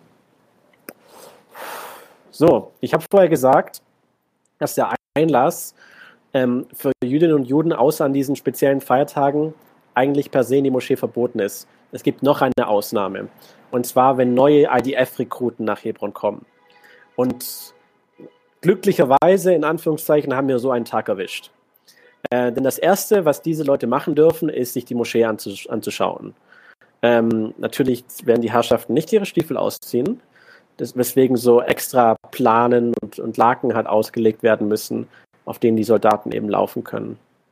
Könnt auch das nächste Bild machen. Und warum, und warum, warum schauen die sich die Moschee an? Was ist so da das Interesse? Schauen sich halt die Moschee an. Es gibt nicht viel, also damit sie auch mit dem, mit dem Gebäude vertraut sind, schätze ich mal. Aber die sind halt da. Das Grab dass sieht man. Kommen, dass sie kommen, während die, während das quasi, äh, sie könnten ja auch kommen, während das quasi gesamt irgendwie unter nö, ja, als nö, Synagoge die, die, fungiert, oder? Die das kommen sie aber nicht. Es, es, gibt generell so, so Eintrittssachen. Auch vorher, als wir auf dem Zug waren, ist noch eine interessante Sache, die ich hier erzählen sollte, die darf ich nicht vergessen. Als wir auf dem Markt waren, das war die Altstadt von Hebron vorher, diese Bilder mit dem, mit dem Ruinengebäude und ähm, äh, dem Tor zu Kerat Arba. Jeden Samstag gibt es Siedlertouren in die Altstadt hinein. Das bedeutet, die Siedler, zum Beispiel aus Kerat Arba oder äh, Beit Romano oder sonst wie, kommen halt und besuchen die Altstadt jeden Samstag zum Schabbat. Ähm, das schließt jeden Samstag mit ein. Also auch zum Beispiel den letzten Sam äh, Samstag, als ich dort war, war Eid, das, da wären sie dann auch gekommen. Ähm, und die kommen natürlich nicht alleine, sondern die kommen mit einem, äh, mit einem Konvoi von IDF-Soldaten, kommen sie rein. Also den, den Eindruck, den man ein bisschen bekommt von Hebron ist, es gibt diese sehr, sehr privilegierte Minderheit, die ein bisschen aristokratisch eigentlich schon fast lebt, ja. Also die kommen dann zu Besuch in diese die Stadtteile. ausgerollt quasi. Ja, die kommen, in, die kommen in Besuch in diese Stadtteile und die kommen mit einem Haufen Soldaten und, und, und auch mit einem Haufen Waffen. Man muss auch sagen, die Siedler selbst sind bewaffnet. Mhm. Also ähm, davon haben wir jetzt kein Foto leider gemacht, aber ähm, einer, als wir ähm, am Ende auf der anderen Seite waren, in einer der Siedlungen, haben wir einen, einen Zivilisten gesehen, der mit zwei, also einen Siedler, der mit zwei IDF-Soldaten gesprochen hat, der ein riesiges M16-Gewehr auf dem Rücken trägt. Also viele der Siedler sind eigentlich schon selber so etwas wie eine Art Paramilitär. Ich weiß nicht, ob das nächste Bild es zeigt. Mach mal das nächste Bild. Ja, genau. Das ist jetzt das Grab Abrahams. Und da verläuft die Grenze zur Synagoge und zur Moschee. Also damit beide Seiten auf das Grab blicken können, verläuft hier quasi die Grenze im Gebäude. Ähm, also natürlich für beide das, das zentrale Heiligtum ist. So, das ist jetzt die Straße vor Masjid Ibrahim. Schon sehr restricted. Ähm, das ist jetzt eigentlich schon ein jüdischer Stadtteil, ein Siedlerteil. Und ähm, es gibt verdammt viele IDF-Soldaten auf der anderen Seite. Jetzt mal das nächste Bild. Man sieht dieses Zelt da vorne rechts. Eigentlich dürfen Muslime schon ab diesem Punkt dürfen eigentlich nicht hinter dieses Zelt. Es gibt aber eine Ausnahme. Also das ist dieser Checkpoint, äh, dieser kleine provisorische Checkpoint, der diesen Teil ab, äh, abgrenzt. Muslime dürfen eigentlich schon nicht hinter diesen Teil, aber es gibt diese eine Ausnahme und zwar, das sieht man auf dem nächsten Bild, ja, wenn man zu diesem Laden möchte. Dieser kleine Laden, der auch sehr alleine steht, also das, da gibt es kein, keine Wohnung drüber oder sonst was, ist ein palästinensischer Laden, den man nicht einfach schließen konnte. Also da gab es keine gute Sicherheitsbegründung, warum man den schließen sollte. Ähm, wenn man zu diesem Laden möchte, dann kann man auch als Muslim hinter dieser Absperrung. Ähm, die Ladenbesitzer behalten diesen Laden, komme was wolle. Also man hat versucht, es ihnen für sieben Millionen Dollar abzukaufen und sie haben, sie haben es verweigert. Also dieser Laden, die Besitzer dieses Ladens möchten, dass, dass er bleibt und es ist halt äh, Töpferware, die dort vorwiegend verkauft wird. Ja. Das ist der Blick auf die andere Seite. Ich bin dann jetzt nicht mitgegangen, weil ich, also ich könnte, ich hätte mich natürlich als Christ oder sonst was ausgeben können, aber ich habe es jetzt einfach mal nicht getan. Ich, ich fand das ein bisschen ich, war da, ich weiß nicht, ob ich zu stolz war oder sonst irgendwas, aber ich, ich, ich bin einfach geblieben. Ähm, aber meine Freunde und Bekannte sind, sind dann tatsächlich rübergegangen auf die andere Seite. Und sie haben auch, glaube ich, weiß nicht, ob ich das mit eingebaut habe, ein Foto gemacht. Geh mal weiter. Nee, dann habe ich es weggelassen. Okay, also ähm, auf der anderen Seite hätte man noch sehen können, äh, eine ganze große Reihe von IDF-Soldaten, die, die dort sind. Also es tummelt sich ähm, äh, ganz, ganz viele IDF-Soldaten eben ähm, vor dem Synagogenteil. So, hier wollten wir eigentlich schon in den Siedlerteil rüber. Da hat uns unser Guide eigentlich verabschiedet. Ähm, also wenn wir jetzt diese Straße weitergelaufen wären, wären wir an einem Checkpoint gewesen. Ähm, der Soldat, der aber dort uns entgegenkam, der auch überraschenderweise relativ freundlich und höflich war, ähm, ist uns entgegengekommen und hat gesagt, mir wurde gesagt, niemanden reinzulassen. Dann haben wir gesagt, ja, aber wir sind ja deutsche Staatsbürger, eine irische Staatsbürgerin war auch mit uns dabei, die auch die Tour, Tour gemacht hat. Ähm, ja, nee, ähm, ihm wurde aufgetragen, niemanden reinzulassen. Und ähm, er weiß selber nicht warum. Also er war ganz ehrlich mit uns, er hat gesagt, er hat nur ein Telefonat bekommen, ähm, er kann nicht sagen, warum, das sind die Befehle. Und äh, die Vermutung war, dass man über die Kameras gesehen hat, dass wir mit einem Guide unterwegs sind, uns deswegen den Einlass hier verweigert hat. Jetzt noch das nächste Bild. Wir sind relativ gleich durch. Ja, also das war jetzt schon das Ende der Tour. Also die Tour war jetzt schon vorbei. Wir sind jetzt an einem anderen Checkpoint rein. Wir mussten uns ein bisschen vor den Kameras verstecken, damit sie nicht sehen, dass wir mit ihm unterwegs waren. Da sind wir jetzt in einem anderen Checkpoint einfach reingelaufen und das ist jetzt eine der Siedlungen. Und es ist, ja, wenn man durch den Checkpoint läuft, ist es wie eine andere Welt. Es ist sehr ruhig. Ähm, nicht viele Bewohner und so, also nicht viele Leute auf der Straße. Und wie gesagt, auch in dieser Straße gibt es halt äh, Wachtürme. Und ja, wenn du da jetzt ranzoomst, das sind einige dieser Slogans, die Siedler halt eingebaut haben. Ich muss ganz kurz weg. Sekunde. Okay, Elias muss weg, dann kann ich das ja vorlesen für die Leute, die das nur hören. Hier hängt an der Hauswand ein Schild, das sagt Liberation, Return, Rebuilding 1967, 1967. Liberation of Hebron and Reestablishment of its Jewish community. The children have returned to their own border. Auf dem anderen Schild links steht Destruction, the 1929 riots. Arab marauders slaughter Jews. The community is uprooted and destroyed. Ja, das war jetzt so ziemlich das Ende von ähm, Al-Khalil. Also ab dem Punkt haben wir einen Bus genommen und sind zurück nach Jerusalem gefahren.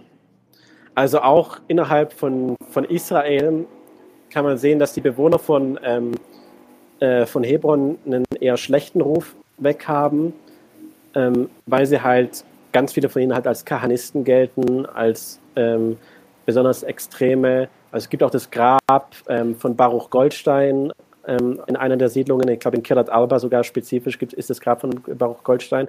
Es gibt in Kirat Arba auch einen Park, einen Kahane-Park, also äh, benannt nach dem extremistischen Rabbi Meir Kahane, ähm, der halt eben der, der Vordenker äh, und Gründer dieser Kach-Partei äh, war. Ähm, und genau deswegen ähm, haben auch äh, innerhalb der israelischen Bevölkerung diese Bewohner teilweise einen nicht so sonderlich guten Ruf weg, ähm, weil sie halt als besonders extremistisch gelten.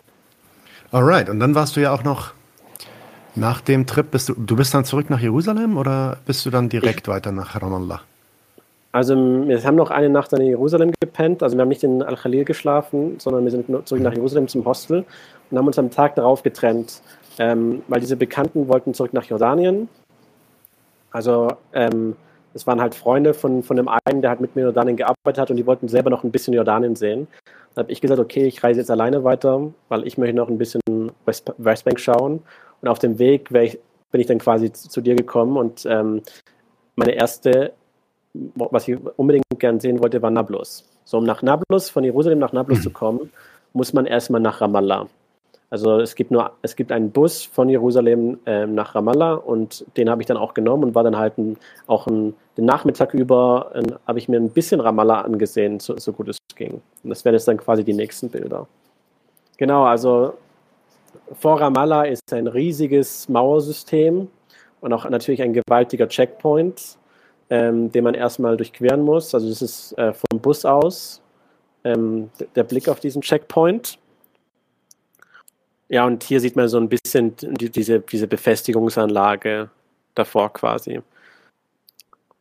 Ramallah selbst, das sieht man es, ist, also man merkt sehr schnell, es ist das Zentrum äh, der palästinensischen Politik und Ökonomie.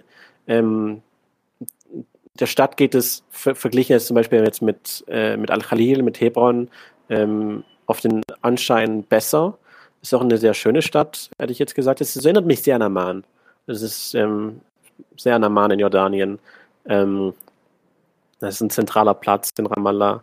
Ja, ein Martyr Memorial, das ich fotografiert habe in der Stadt.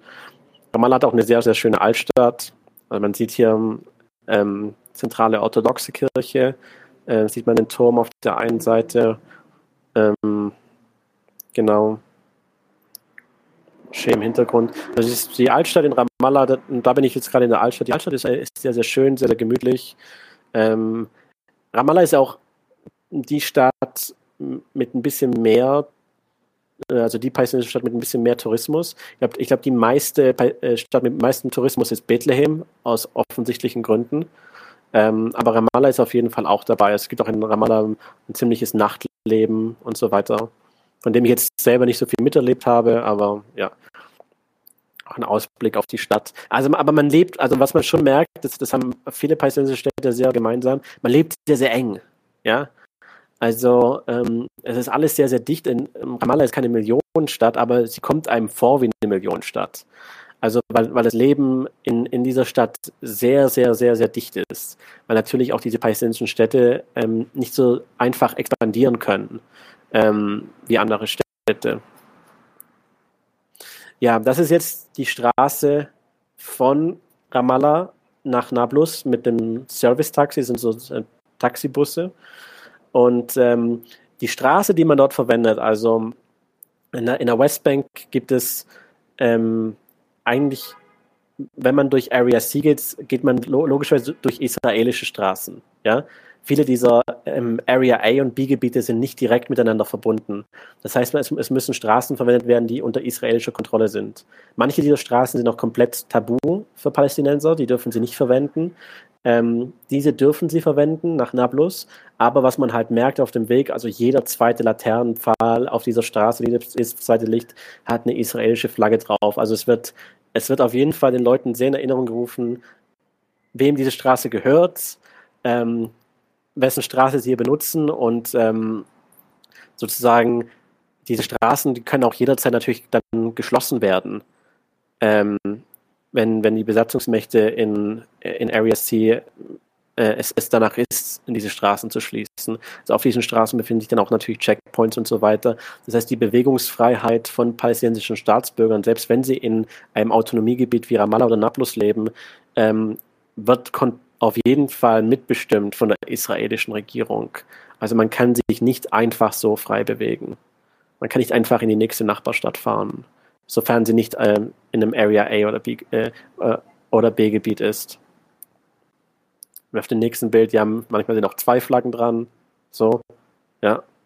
Also man sieht, man sieht sehr, sehr viele israelische Flaggen und da kommen jetzt so solchen Checkpoints näher, also so Wachtürme, ähm, Aussichtsplattformen, die sind auf jeden Fall sehr, sehr, sehr viel da. Das konnte ich nicht richtig fotografieren, da war, da war ich ein bisschen, habe ich zu früh fotografiert, aber die, dieses Schild kennt man natürlich, ist sehr, sehr bekannt. Also jedes Mal, wenn man ähm, ein, äh, ein Area A-Gebiet halt betritt, ist dieses vom IDF aufgestellte rote Schild da, ähm, was sagt, dass der Eintritt für israelische äh, äh, Bürger verboten ist und halt gegen das israelische Gesetz spricht und auch gefährlich fürs Leben ist und so weiter und so fort.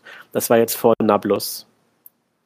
Also, und, um das auch nur nochmal klar zu machen, das ist ein israelisches Schild. Ja, das ist nicht äh, ein ja, ja. palästinensisches Schild, das es verbietet, sondern das ist israelisches Recht. Das ist also, verbietet den Israelis Stichwort, Stichwort ist auch das letzte Wort, das man noch sehen kann auf dem, auf dem Schild. Äh, Israeli Law. Ja, also es, es, es geht um ein israelisches Gesetz, um genauer gesagt um ein IDF-Dekret ähm, in diesem Fall. Das war jetzt in Nablus. Ähm, also man merkt, wenn, wenn man in, in solchen Städten dann ist, man merkt schon, dass sie unter palästinensischer Autonomieregierung stehen. Das war ein Mahnmal für äh, ähm, für Mitglieder der PFLP. Also man sieht ganz viele so, so Gedenkstätten von Fatah, von PFLP und so weiter und so fort. Ähm, äh, Hamas nicht, weil Hamas ganz einfach halt die Konkurrenz zur, zur Fatah-Regierung ist und deswegen halt häufig auch eher als, als Feind betrachtet wird ähm, von der Fatah-Regierung in Ramallah, aber halt zu den PLO-Mitgliedern, also den Organisationen, die zur PLO gehörten, wie die PFLP und die Fatah. Ähm, davon sieht man ganz, ganz viele äh, solche Mahnmale und so weiter und so fort. Das ist die Altstadt. Also man muss sich eins klar sein. Nablus ist eine Area A-Gebiet, was unter kompletter palästinensischer Autonomie ist, was nicht bedeutet, dass es dort keine Raids gibt. Also Israel geht immer noch in Area A Städte rein, um Leute zu verhaften. Das ist auch in, in Hebron so. Also es gibt in Hebron, in H2 gibt es eine palästinensische Polizei, ähm, aber die koordiniert sich mit dem IDF. Also man hat uns auch erzählt, es gibt solche Zero-Zero-Hours, ähm, wo die palästinensische Polizei ähm, die Nachricht bekommt, äh, äh, in, ihren, in ihren Büros zu bleiben. Es ist kein palästinensischer Polizist auf der Straße, was sozusagen die Ruhe vor dem Sturm ist, weil das bedeutet, es kommt gleich zu einer Razzia. Also es wird gleich ähm, irgendjemand verhaftet. Fun. Interesting Fact, äh, Shirin Abu Akli wurde genau in so einer Zero Hour äh, erschossen. Äh, natürlich nicht in Nablus, sondern es war in Jenin, aber Jenin, im Endeffekt ja. Das gleiche Szenario. Die Polizei wurde informiert, ihr müsst jetzt, ihr habt jetzt mal bitte Füße stillzuhalten und die, die Journalisten haben davon mitbekommen und haben sich deswegen dann ähm, ja, vor Ort begeben, wo sie dann halt ähm, erschossen wurden oder angeschossen. Deswegen, weswegen auch, auch klar sein kann, also die Meinungen zur zur palästinensischen Regierung, zur Autonomieregierung und vor allem zur Polizei, zur palästinensischen Polizei, ist auch unter Palästinenser nicht gerade positiv. Also auch unser Guide in Hebron, als ich ihn direkt auf die palästinensische Polizei angesprochen habe, hat er nur den Mittelfinger gezeigt, quasi hat gesagt, fuck them. Ja? Also ähm, es gibt aber eine, eine Schwierigkeit in Nablus. Hier sind wir in der Altstadt und die Einwohner haben mir erzählt, die Altstadt ist für den IDF tabu und manchmal, und hört, man hört auch nachts, warum, ähm, weil viele Bewohner in der Altstadt bewaffnet sind. Also in der Altstadt befinden sich einige palästinensische Milizen, ähm, weswegen Razzien dort schwierig sind und der IDF eher einen Bogen drumherum macht. Es gibt aber Razzien in Nablus, aber halt eher in der Neustadt. Das ist Blick auf Nablus von der Altstadt aus. Also Nablus ist eigentlich eine, eine sehr, sehr nette Stadt, hat vor allem ähm, eine sehr, sehr schöne Altstadt. Also es ist, es ist ein Besuch wert, hätte ich gesagt. Vor allem für Knafe. ähm, aber ja, also es ist. Ähm, Knafe, Knafe Nablusier ist die, ist, Knafe soll so die beste Knafe sein in, in dieser Gegend hier. Auf jeden Fall hat die einen sehr, sehr guten Ruf. Ähm, manche Syrer werden sich streiten damit, ob das die beste ist, aber ist auf jeden Fall eine sehr tolle Knafe. Ist eine sehr tolle Knafe, ja. ja, da kannst du mal weitergehen. Nur ein anderer Blick. Also äh, Nablus ist nicht klein. Also es gibt da auf jeden Fall ein bisschen mehr äh, Richtungen, in, in denen sich die Stadt expandieren kann. Im Norden ist auch mehr ländliches Gebiet. Also weswegen auch Nablus nicht so wirkt wie Ramallah oder andere Städte, so dass man so krass aufeinander lebt. Ähm, aber ja, du kannst mal weitergehen. Ja, da sind wir jetzt auf dem Mount Sebastia drauf. Das ist ein Berg in, in der Umgebung von Nablus. Ähm, also ein palästinensisches Dorf drauf. Ähm, aber da auch die Straßen dahin sind teilweise israelische Straßen mit Checkpoint und so weiter. Und äh, man wird auch gleich sehen, warum, weil ich habe ein Foto vom Berg aus gemacht. Das ist einer der Gründe. Das ist eine der Siedlungen, die dort in der, in der Nähe existieren. Ähm, die Straße mit den Lichtern davor, das ist zum Beispiel eine, eine Straße, die allein zur Siedlung gehört. Ähm, also die kann nicht vom Palästinensern verwendet werden.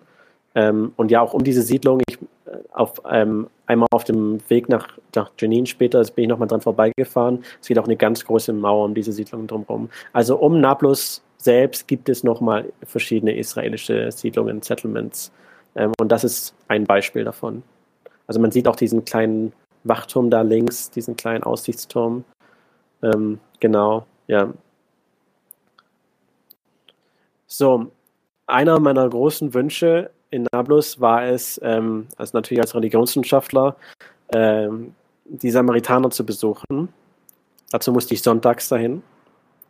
Samstags war Eid, ähm, also da war sowieso nichts mit Taxi oder Bus oder so weiter, aber samstags wäre auch sowieso nicht gegangen, weil samstags ist Schabbat.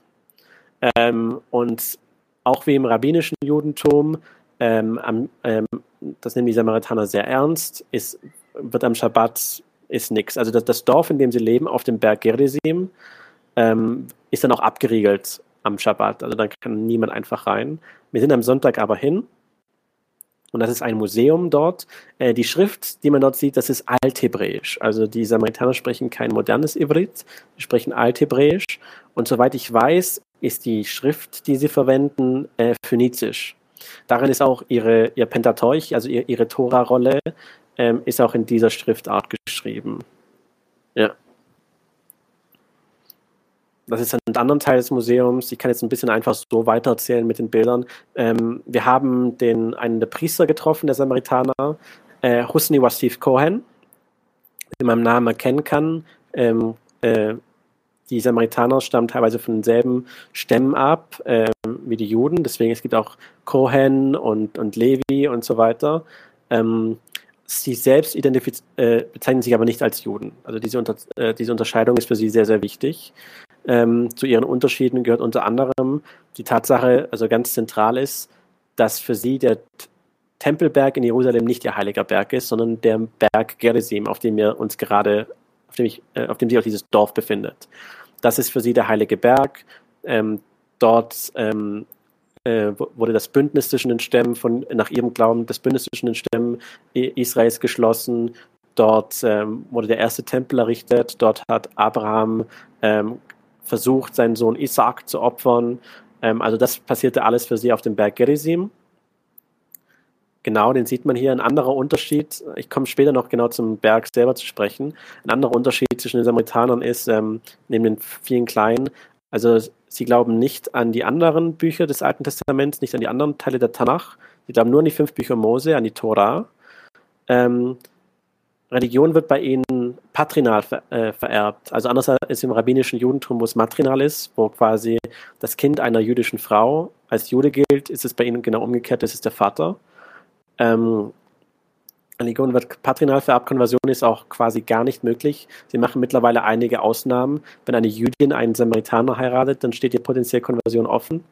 Ähm, ja, also der Hauptunterschied ist tatsächlich ähm, der Glaube an, äh, an, nur an die fünf Bücher Mose und, und die Tatsache mit, mit dem Berg Gerizim. Ihr Gebetsritual ist auch unterschiedlich, wobei sich das einige andere Arten von Juden außerhalb des rabbinischen Judentums teilen. Also die Beta Israel aus Äthiopien und die, und die kareischen Juden haben eine ähnliche Gebetsweise. Ähm, und die ähnelt sehr, sehr stark dem muslimischen Salah. Also es ist auch mit, ähm, äh, äh, mit, mit, mit, dem tiefen Niederknien. Sie haben auch ähm, ähm, Waschrituale. Das, das hat er selbst, das hat der Priester Cohen selbst sehr stark betont, die sehr an islamische Voodoo erinnern und so weiter. Und man sagt auch, dass die meisten ähm, Muslime, die in Nablus leben, die Nachfahren von konvertierten äh, Palästinensern sind. So, das ist jetzt der, das Herzstück des, des Berg Gerizim, da, dort ist die Tempelanlage drauf. Wenn du nochmal zurückgehst, also der Berg Gerizim befindet sich eigentlich direkt vor der Stadt Nablus. Also man geht direkt von der Stadt hoch zum Berg. Ähm, aber damit man es nochmal klar ist, Area C ist nicht unbedingt immer ein in sich festes Gebiet. Es gibt teilweise kleine Flecken, die Area C sind und der Tempel selber, also das Herzstück des Berges sowie auch das samaritanische Dorf, ähm, sind unter israelischer Kontrolle. Also das sieht man dann auch, ähm, das ist eine israelische Organisation äh, für Naturschutz und Reservoirs, ähm, die eben den Einlass äh, und äh, bestimmt auf den Berg Gerizim. Zu den Samaritanern selber noch ein sehr interessanter Fakt. Israel betrachtet sie als Volk Israels, als Juden, auch wenn sie sich selber so nicht bezeichnen. Ähm, sie haben die israelische Staatsbürgerschaft, sie haben auch die palästinensische Staatsbürgerschaft und die jordanische, die sie ähm, von der Zeit noch der jordanischen Besatzung der Westbank haben. Also die Samaritaner leben ähm, in einer kompletten Sonderform in diesem Fall, wo sie, wo sie drei Staatsbürgerschaften haben und die israelische und die palästinensische sogar gleichzeitig. Ja. Ja, das ist, wie gesagt, das sind einfach nur Bilder von dem Tempel. Der war jetzt zu dem Zeitpunkt geschlossen, aber man konnte halt ein bisschen drum rumlaufen. Ja. Und das müsste jetzt gewesen sein. Soweit. Äh, genau, ich bin durch. Und dann der nächste, äh, der nächste Stopp auf deinem Trip war äh, hier oben bei mir. genau, ich bin dann noch, äh, ich bin dann noch nach, nach Jenin. Da musste ich äh, außerplanmäßig eine Nacht verbringen, weil ich es zu spät zum Checkpoint geschafft habe. Ähm, der Checkpoint selber auch wieder sehr, sehr sympathische Erfahrungen gemacht. Ich war der einzige nicht, äh, äh, Nicht-Araber, äh, Nicht-Palästinenser, ob israelischer Staatsbürger oder sonst wie, ähm, der, äh, der halt an diesem Checkpoint war, weswegen ich dann auch mir ein paar wieder Befragungen halt ergehen musste. Was habe ich in Nablus gemacht? Was habe ich in Jenin gemacht? Was habe ich sonst wo gemacht? Wen gehe ich jetzt besuchen? Wo gehe ich ihn besuchen? Und so weiter und so fort. Ähm, nachdem das alles hinter mir war, war ein bisschen eine kleine Odyssee. ähm, Bus nach Nazareth und dann weiter Bus sonst wohin und dann mal zweimal äh, hitchhiken und dann war ich äh, bei dir, ja. Aber es war trotzdem ein cooler Trip. ähm, jo, also ich äh, habe ja jetzt nach der, das sah richtig cool aus mit dem Feuerzeug gerade äh, und deinem Hut da auf dem Kopf. Ähm, na, nach diesem Reisebericht äh, ist mir auch die Idee gekommen, äh, es gibt ein paar Freunde des Podcasts, die jetzt in nächster Zeit ähm, auch in der Westbank sein werden. Es gibt da so ein paar Festivals, die demnächst stattfinden. Und mit denen werden wir wahrscheinlich in nächster Zeit auch was machen. Und also, ja, vielleicht werden teilweise das Gleiche zeigen, was du heute zeigst, vielleicht auch andere Sachen. Ähm, aber was mich jetzt interessieren würde, zum Abschluss, vielleicht, weiß nicht, kannst du das vielleicht nochmal so für dich zusammenfassen? Was hast du, was hast du mitgenommen? Ich meine, du bist, du bist ja Du bist ja auch mit einem gewissen Anspruch da rein. Du hast gesagt, ey, du, du kennst dich ja schon ganz gut aus mit der Situation. Du hast dich selbst informiert. Du willst jetzt da bestimmte Sachen sehen. Ähm, was hast du da für dich mitgenommen? Wie schon bereits vorher gesagt, all cops are bastards. also, also wirklich, jetzt hast du jetzt hast du es ausgesprochen. Ja. Also wirklich, sorry, aber mit Bullen nur Scheißerfahrungen gemacht. Ähm, also, also muss mal diesen Schwenk zu dieser kleinen, eigentlich komplett irrelevanten internen deutschen ähm, Zwistigkeit sehen, aber es wird noch viel ironischer, wenn, wenn halt, wenn du halt Anti-Deutsche siehst, die halt groß von ACAP reden und so weiter. Also nirgendwo wird dir ACAP so bewusst wie dort. Ja? Ähm, deswegen, also das ist ganz groß. Ähm, speziell in, in, in, in Hebron in Al-Khalil. Ich war da mit Typen dort, die jetzt nicht unbedingt die linken Aktivisten waren, die sich super damit auskennen, die aber halt ein Interesse hatten. Und bevor ich überhaupt ein Wort gesagt habe, haben sie gesagt, das ist, das ist voll die Apartheid. Also man, man allein dieses in der Westbank sich bewegen, ja, wenn man sich bewegt wie Palästinenser, wenn man halt Busse nimmt, Service-Taxis und so weiter, die Settlements sieht, die Checkpoints, die äh, israelischen Straßen, die Straßen, die sie nicht benutzen dürfen und so weiter und so fort. Ähm, es, es fällt einem schwer, es irgendwie anders zu bezeichnen. Also wenn es nicht das ist, wenn dieser Wort wirklich angeblich nicht passt, dann ist es zumindest etwas, das damit verwandt ist. Das damit auf jeden Fall wesensähnlich ist und gleich ist. Ähm, und deswegen, ich würde jedem raten, speziell Al-Khalil, speziell Hebron, wenn ihr dort seid, das ist keine Stunde von Jerusalem weg. Ja?